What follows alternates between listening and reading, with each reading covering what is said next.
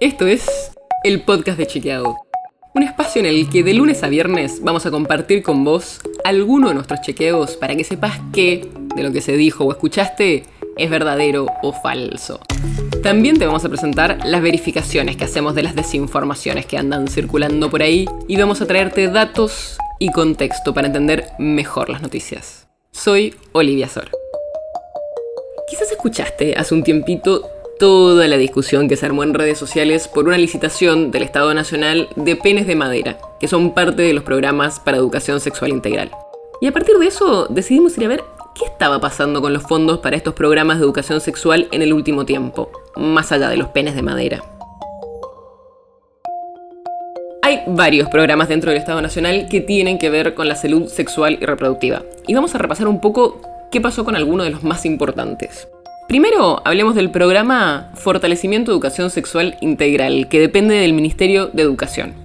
Sobre esto hay una ley de 2006 que creó el Programa Nacional de Educación Sexual Integral, ESI se le dice algunas veces, y que establece que todos los niños, niñas y adolescentes que van a escuelas públicas y privadas del país tienen derecho a recibir una educación de este tipo, ya sean aspectos biológicos, psicológicos, sociales, afectivos y éticos. ¿Y cómo vienen los fondos para este programa? En los últimos años vienen aumentando los fondos que se destinan a esto y para este 2021 se prevé que sean 122 millones de pesos. Si tomamos en cuenta la inflación prevista por el mercado para este año, sería un aumento del 4% en relación a 2020. Y uno de los puntos claves para ver su funcionamiento es cuántos docentes son capacitados en el tema.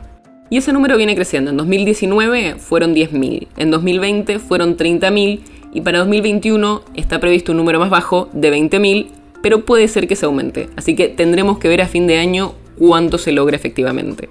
Y por supuesto, después hay que tener más información sobre cómo esto se aplica efectivamente en las clases, que es toda otra discusión. Pero este no es el único programa relevante para el tema. Está también el programa de respuesta al VIH y otras infecciones de transmisión sexual que depende del Ministerio de Salud. Ese programa tuvo una caída en los fondos durante los últimos tres años de la gestión de Cambiemos. En 2020 subió el presupuesto, pero las previsiones muestran que en 2021 volvería a caer el presupuesto que se dedica a esto. Además de los fondos, están las metas que tiene el programa, como por ejemplo distribuir preservativos.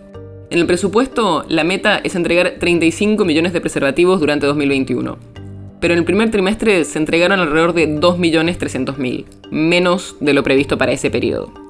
Según explican desde el Ministerio de Salud, es debido a las dificultades para circular entre jurisdicciones en el contexto de pandemia por COVID-19, lo cual complica la distribución.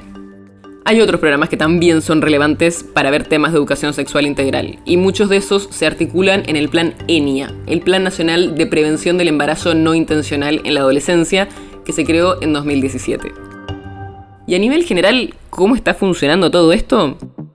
Lo que nos dicen los especialistas, como Mabel Bianco, que es la fundadora de la Fundación para el Estudio e Investigación de la Mujer, FAME, dicen que lo que falta es el acompañamiento a los docentes. Que por supuesto es importante darles formación, pero también es necesario después acompañarlos y que se sientan cómodos para poder transmitirle todo esto a los chicos.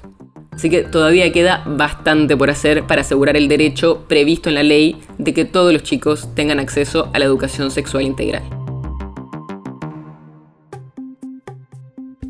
El podcast de Chequeado es un podcast original de Chequeado, producido en colaboración con Posta. Si tienes una idea o algún tema del que te gustaría que hablemos en un próximo episodio, escribinos a podcast.chequeado.com. Y si te gustó este episodio, seguinos en Spotify o en tu app de podcast favorita y recomendanos a tus amigos. Si querés más información sobre esto, sobre otros temas, entra a chequeado.com o sumate a nuestras redes. Soy Olivia Sor. Hasta mañana.